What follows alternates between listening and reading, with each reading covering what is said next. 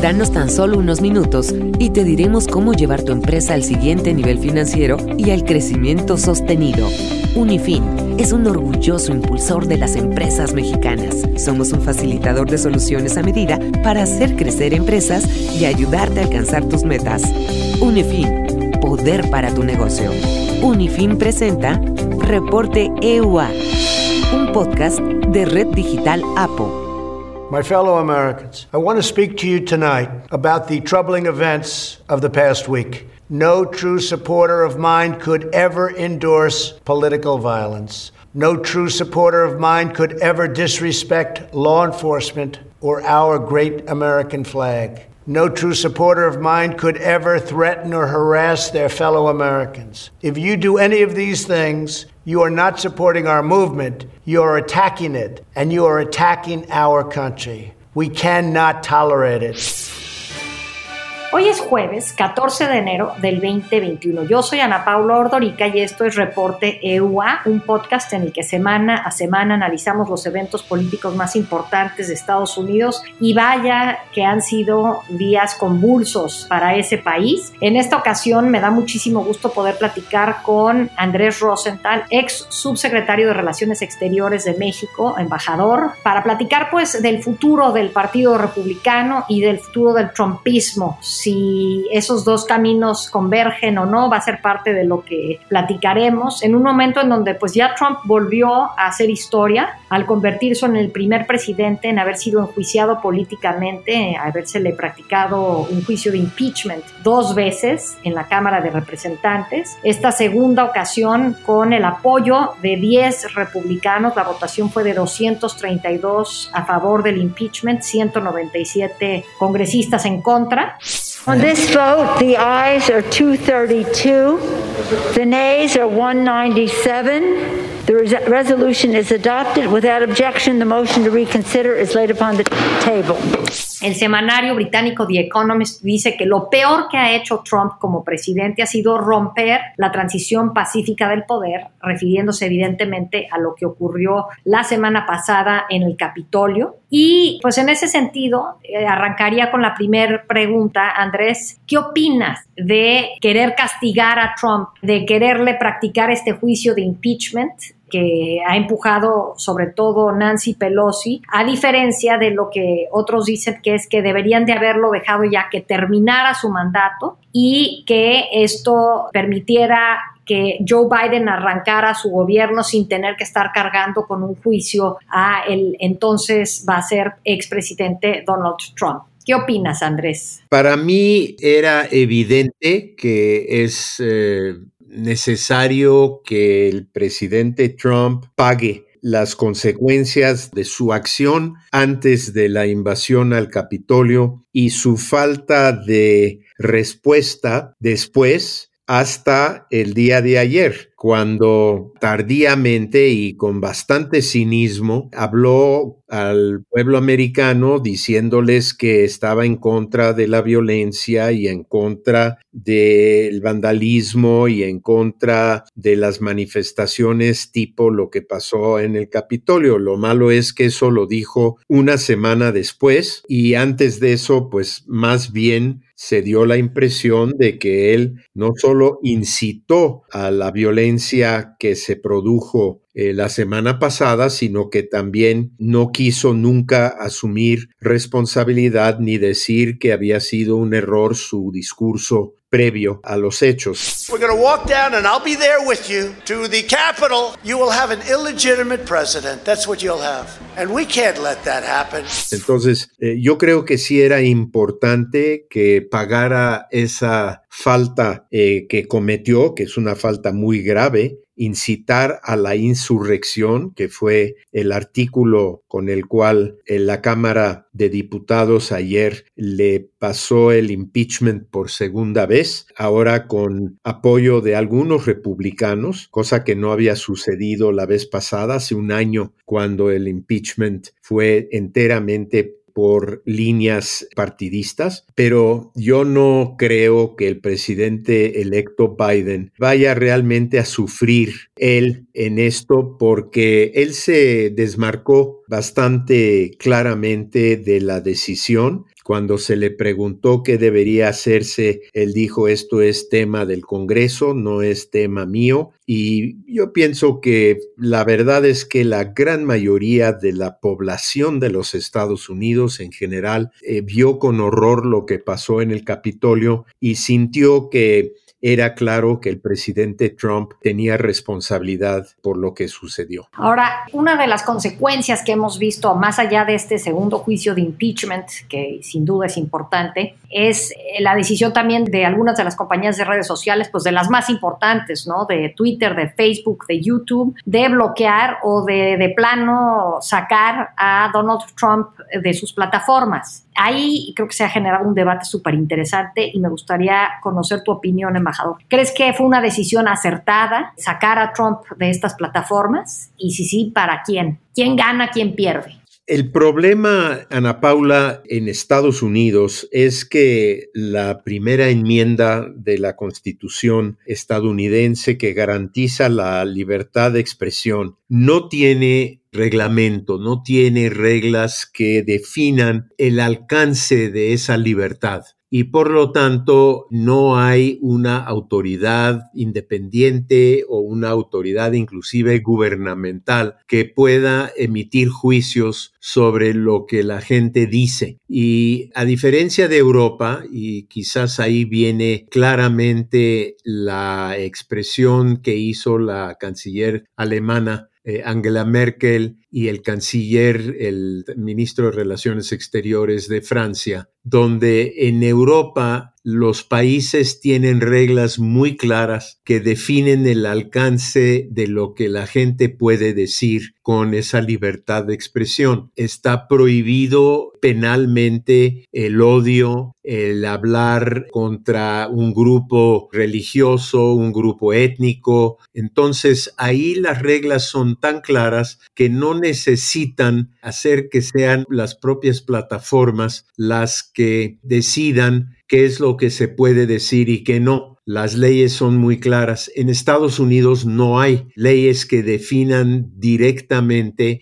el alcance de esa libertad. Entonces, eh, si no lo hacen las plataformas, pues no lo hace nadie. Y es por eso que creo que sí fue correcto que tanto Twitter como Facebook, ahora YouTube y otros hayan decidido eliminar la plataforma para el presidente Trump porque él usa esa plataforma de manera que yo llamaría de libertinaje de expresión y no eh, se ciñe a lo que seguramente quienes redactaron y aprobaron la primera enmienda de la Constitución americana tenían en mente cuando hablaron de libertad de expresión. Oye Andrés, algo que me pareció muy interesante fue ver algunos de los CEOs de empresas tan diversas como podíamos ver de bancos, de Citigroup o desde compañías como Target, que eh, de pronto respondieron alarmados a lo que ocurrió en el Capitolio el 6 de enero y dijeron o vamos a frenar, algunos dijeron vamos a frenar los donativos que hacemos a la política en general, otros dijeron vamos a frenar los donativos a los políticos que apoyaron el asalto al Capitolio en particular. ¿Qué opinas de esto? La verdad es que a veces digo, pues voltea uno desde México a ver lo que ocurre en Estados Unidos pensando en que podríamos emularlo o a veces pensando en que eso es un ejemplo que no quisiéramos seguir. No sé tú cómo lo ves. Bueno, nosotros tenemos una prohibición de empresas de aportar dinero a campañas políticas en eh, tiempos de elecciones y yo creo que eso es algo bueno. Y en Estados Unidos, como todos sabemos, las eh, elecciones muchas veces se deciden por la cantidad de recursos financieros de que disponen los candidatos. El propio Trump ahora en estas últimas semanas ha recaudado 300 millones de dólares de gente que lo apoya, incluyendo supongo que empresas, sobre pretexto de que eso sería para ayudarlo a mantener el poder y cambiar los resultados de la elección. La verdad es que ese dinero no fue para eso, él se lo está embolsando y lo puede eh, llevar consigo cuando salga del gobierno. Entonces, a mí me parece que si hay empresas que consideran que deben eh, ya sea suspender, limitar o de alguna manera restringir donaciones políticas, es una cosa buena. Lo que especialmente han hecho algunos, algunas de estas empresas en últimos días es no solo decir que no van a contribuir a campañas electorales de eh, tal o cual candidato, sino que quieren dejar de participar con recursos financieros en campañas políticas, lo cual a mí me parece bien. Yo soy de los que piensa que las campañas políticas en Estados Unidos y por cierto aquí en México cuestan demasiado, atraen demasiados recursos de lo que podrían ser eventualmente intereses que después cobren al gobernante o al electo eh, lo que se contribuyó a su campaña y que probablemente es mejor a la larga el sistema que tenemos en México en que es el contribuyente que cubre los costos de las elecciones en forma mayoritaria y no se permiten grandes donaciones individuales o de empresas. Sí, y ojalá que que lo cumpliéramos más en las formas y en la ley que lo que luego ocurre en el país, ¿verdad? Pero eso es difícil de contabilizar. De acuerdo, yo creo que muchas de las leyes y de las reglas que existen pues están en el papel pero no se cumplen a cabalidad y yo pienso que debería haber mayor énfasis en el cumplimiento de las leyes eh, una vez que se aprueban y se publican. Ahora, embajador, a ver, Trump arrancó, recordemos muy bien, el 20 de enero del 2019, su discurso de toma de posesión, hablando de que en Estados Unidos existía una carnicería, habló del American Carnage. This American carnage stops right here and stops right now. Y dijo que eso acababa aquí y acababa con él, ¿no? Y, este, y sinceramente, pues eso no se cumplió si tomamos en cuenta lo que ocurrió en el Capitolio el pasado 6 de enero. Entonces, aquí la pregunta es, ¿qué sigue para el Partido Republicano? En donde, pues quizás las opciones que yo veo, pero ahorita tú dirás si coincides o si crees que incluso hay más, es que pueden el Partido Republicano permanecer con Trump, seguirlo abrazando y seguir, pues dándole la importancia que han visto en los simpatizantes que ha logrado atraer para el Partido Republicano. Podrían abrazar los temas del trumpismo, pero no apoyar a Trump, o abrazar los principios tradicionales del Partido Republicano y jugar a que tienen amnesia y que Trump nunca existió para el partido. No sé cómo ves estas opciones. Creo, Ana Paula, que son opciones no mutuamente excluyentes. Habrá quienes quieran seguir con Trump en lo personal, aunque creo que una vez que deja la Casa Blanca y pierde el púlpito del poder que tiene actualmente, va a ser mucho más difícil para él, aunque le restituyan Twitter y otras cosas, que mantenga el mismo nivel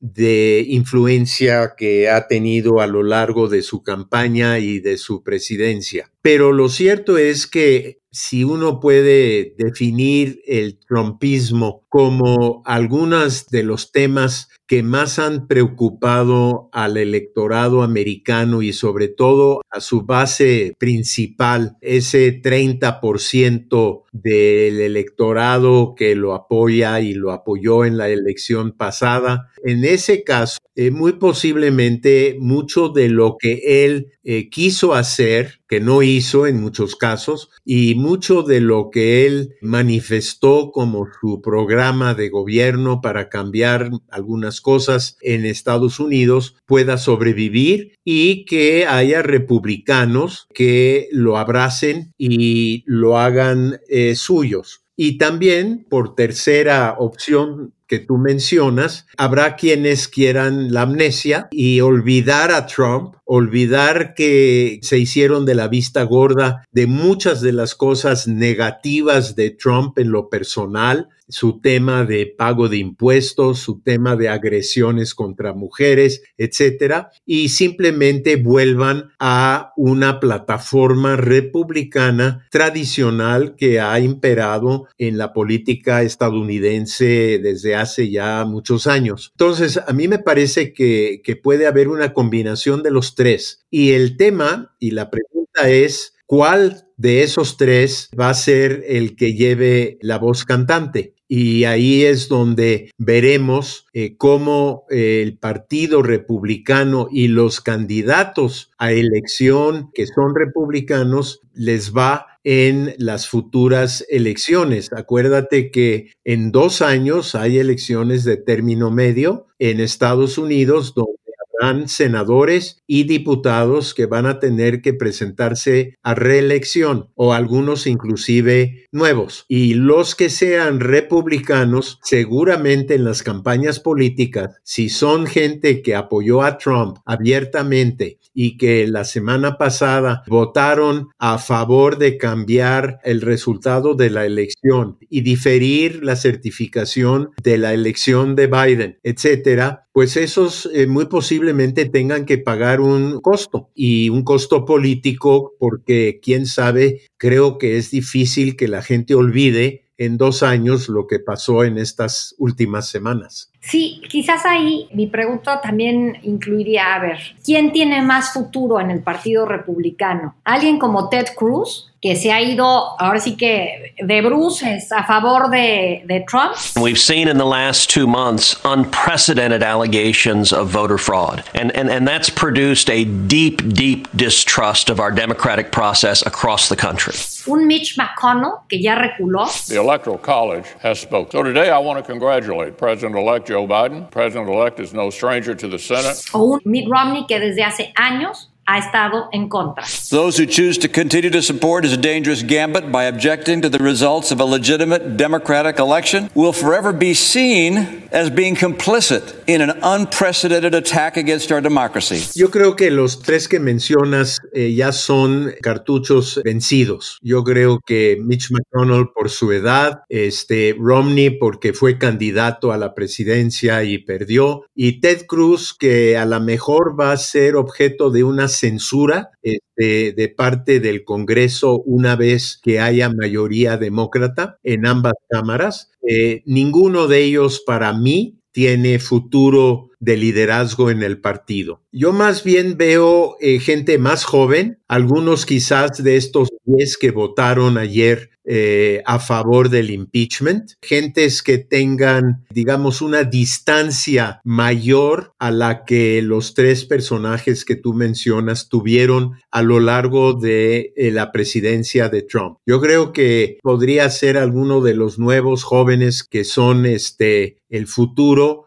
yo creo que pues es un poco prematuro ahorita hablar de quién podría ser el abanderado del partido en el 2024, pero lo que sí me parece es que quienes estuvieron muy de cerca del proceso, gentes como Chain, eh, como este McConnell y Cruz, etcétera, no los veo yo como quienes eh, los republicanos quieran abanderar como líderes. Ya que mencionas el 2024, Donald Trump, ¿lo ves ahí? Entiendo que parte del juicio de impeachment es incluso, ha sido para bloquearle, utilizando la enmienda 14, bloquearle cualquier posibilidad hacia el 2024. Pero lo que decía Trump el martes es que el impeachment tiene a muchos de sus simpatizantes muy enojados. Y de alguna manera yo me puse a pensar que este, quizás tiene razón, ¿no? O sea, hay gente que le cuesta trabajo aceptar que Trump perdió esta elección, pero cuando menos guardan la esperanza de que en el 2024 puedan volver a votar por Trump. Si les quitan todo esto al mismo tiempo que asume el poder Biden,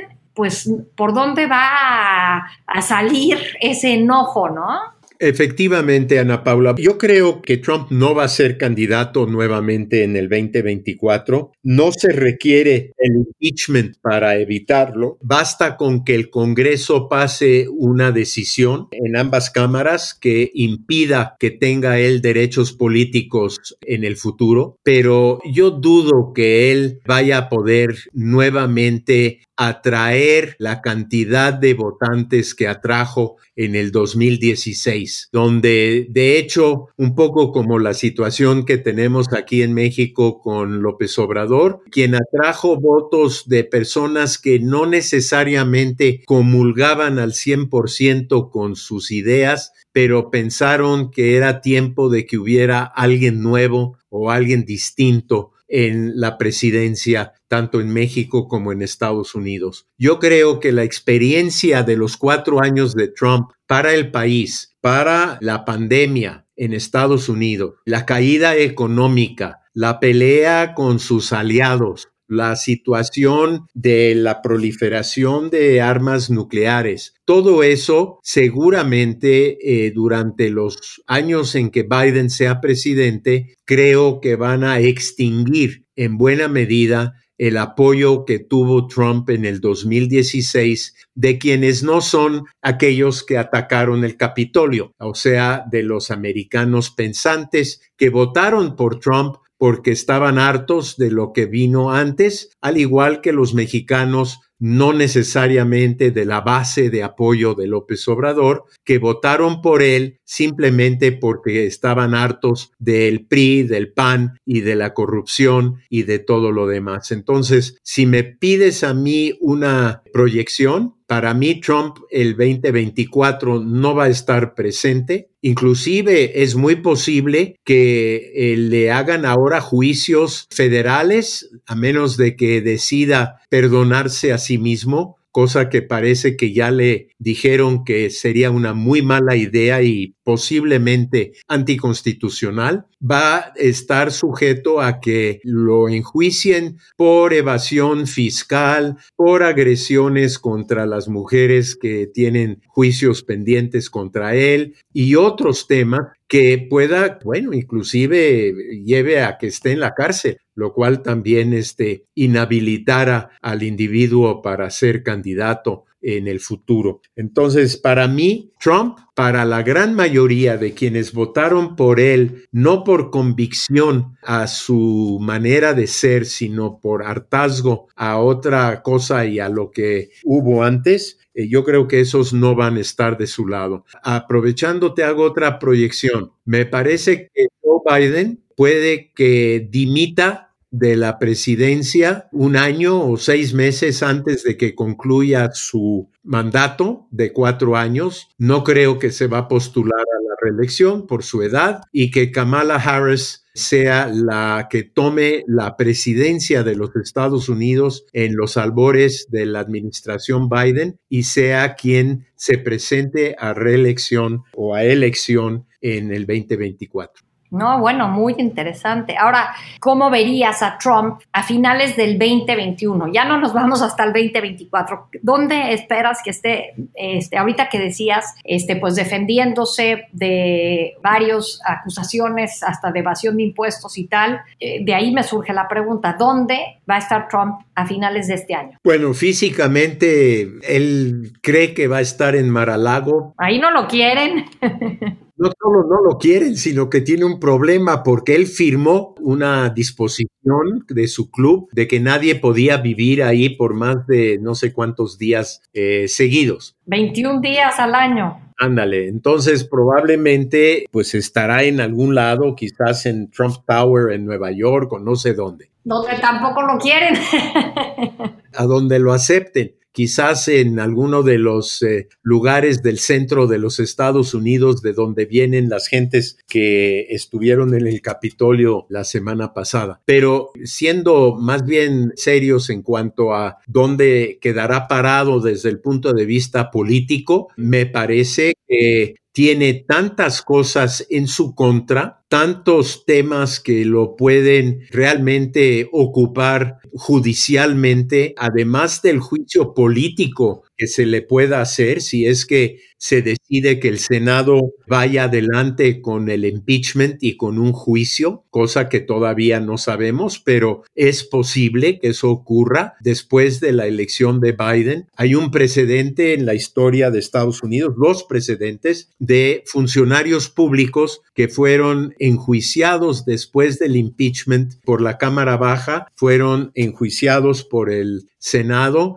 y convictos. Y eso puede ocurrir después de que haya dejado la presidencia. Oye, Andrés, ¿crees que eso, crees que eso explica un poco este último discurso hay una discusión sobre esto. Yo entiendo que Biden no quiere que un juicio en el Senado obstruya o impida que el Senado se ocupe de las ratificaciones de sus nombramientos y de las aprobaciones de las cosas que él quiere proponer en forma inmediata. Entonces, no quiere que se distraiga el Senado en los primeros días de su administración con el tema del impeachment. Y en ese caso, pues hay ese precedente de que se puede hacer después. O simplemente dejan a que Trump tenga como legado lo del Capitolio, lo de dos impeachments y que pues tenga que sobrevivir con esa carga que pues mira, en Estados Unidos a mí me parece que la gente quiere que Trump desaparezca. Eh, la mayoría de la gente, no su base inmediata, no su base dura, no ese grupito de gentes que lo apoyan a ultranza, pero creo que en general, después de lo que pasó la semana pasada, la gran mayoría estadounidense, si les preguntas dentro de un mes o dos, después de que Biden asuma el poder, van a decir que, que Trump es del pasado y es una, un capítulo negro de la historia de los Estados Unidos. Algo que me parece sumamente importante, Andrés, eh, la ceremonia de traspaso de poder el próximo 20 de enero. Se ha estado diciendo que ya hay 20 mil tropas de la Guardia Nacional ya una semana antes en el Capitolio resguardándolo. Eh, ya se sabe que lo que ocurrió el 6 de enero tuvo el respaldo de algunos miembros del Partido Republicano hay un hombre que se llama Ali Alexander, organizador de esto que, los, que los simpatizantes de Trump le llaman Stop the Steal, que mencionó que a él lo ayudaron Andy Biggs, el representante de Arizona, Mo Brooks de Alabama, Paul Gosar de Arizona. Ya se han identificado facialmente a varios de las personas que irrumpieron en el Capitolio y no eran desconocidos, incluso estaba ahí un este, medallista olímpico, en fin o sea, no fue algo ni tan espontáneo ni tan de las bases. Entonces, te preguntaría si te preocupa eh, que pueda haber violencia de nueva cuenta el 20 de enero. Yo pensaría que sí, es una preocupación y el hecho de que haya 20 mil elementos de la Guardia Nacional en Washington, o sea, más elementos armados y militarizados que todo lo que hay actualmente en Afganistán y en Irak de tropas americanas, pues es motivo de preocupación, sin duda. Ahora, están tomando medidas, esta vez, cosa que no hicieron el 6 de enero y probablemente pues tengan la certeza de poder proteger pues al presidente electo, a la vicepresidenta electa y que la ceremonia misma se desarrolle en forma más o menos normal. Ahora, no va a ser normal porque no va a haber público más que los inmediatos que están invitados, que no va a haber público en general, no van a permitir presencia de gentes en el mall de Washington ya inclusive Airbnb ha cancelado reservaciones que se le han hecho con la preocupación de que pudieran ser de pues de la gente que quiere violencia y manifestaciones de ese tipo. El problema es no solo Washington, sino los eh, capitolios y las capitales de los estados, donde ya muchos han tenido tenido información de las redes sociales de que se están planeando manifestaciones, etcétera, y ahí van a ser más bien pues las autoridades locales que tienen que proteger a los lugares. Pero para la inauguración misma, yo no creo que va a haber posibilidad de que se acerquen quienes tengan intenciones malas, ni que se puedan acercar a 500 o 1000 metros del evento mismo. Lo cual pues es, es una tristeza porque seguramente es un evento que el propio Trump, si recuerdas, después de su inauguración, cacareó como el evento de mayor asistencia de toda la historia de los Estados Unidos, hasta que salieron fotos que demostraron que el evento de toma de posesión de Obama fue atendido de una forma mucho más multitudinaria. Sí, sin duda. Embajador Andrés Rosenthal, ex subsecretario de Relaciones Exteriores eh, de México, muchísimas gracias por haberme acompañado en este episodio de Reporte EUA. Gracias a ti, Ana Paula, y a tu auditorio, y espero que podamos hacerlo nuevamente una vez que hayan pasado estos días de incertidumbres. Yo soy Ana Paula Ordorica, le agradezco a Christopher Chimal en la coordinación, a Batseba Faitelson en la producción, a Omar Lozano en la operación y sobre todo a ustedes que nos escuchan y nos acompañan en este podcast. Les recuerdo que tengo otro podcast que se llama Brújula, con la información más importante del día que pueden encontrar desde las 5 de la mañana de lunes a viernes en sus plataformas favoritas. Y yo los espero el próximo jueves con un nuevo episodio de Reporte EUA. Danos tan solo unos minutos y te diremos cómo llevar tu empresa al siguiente nivel financiero y al crecimiento sostenido. Unifin es un orgulloso impulsor de las empresas mexicanas. Somos un facilitador de soluciones a medida para hacer crecer empresas y ayudarte a alcanzar tus metas. Unifin, poder para tu negocio. Unifin presentó Reporte EUA, un podcast de Red Digital APO.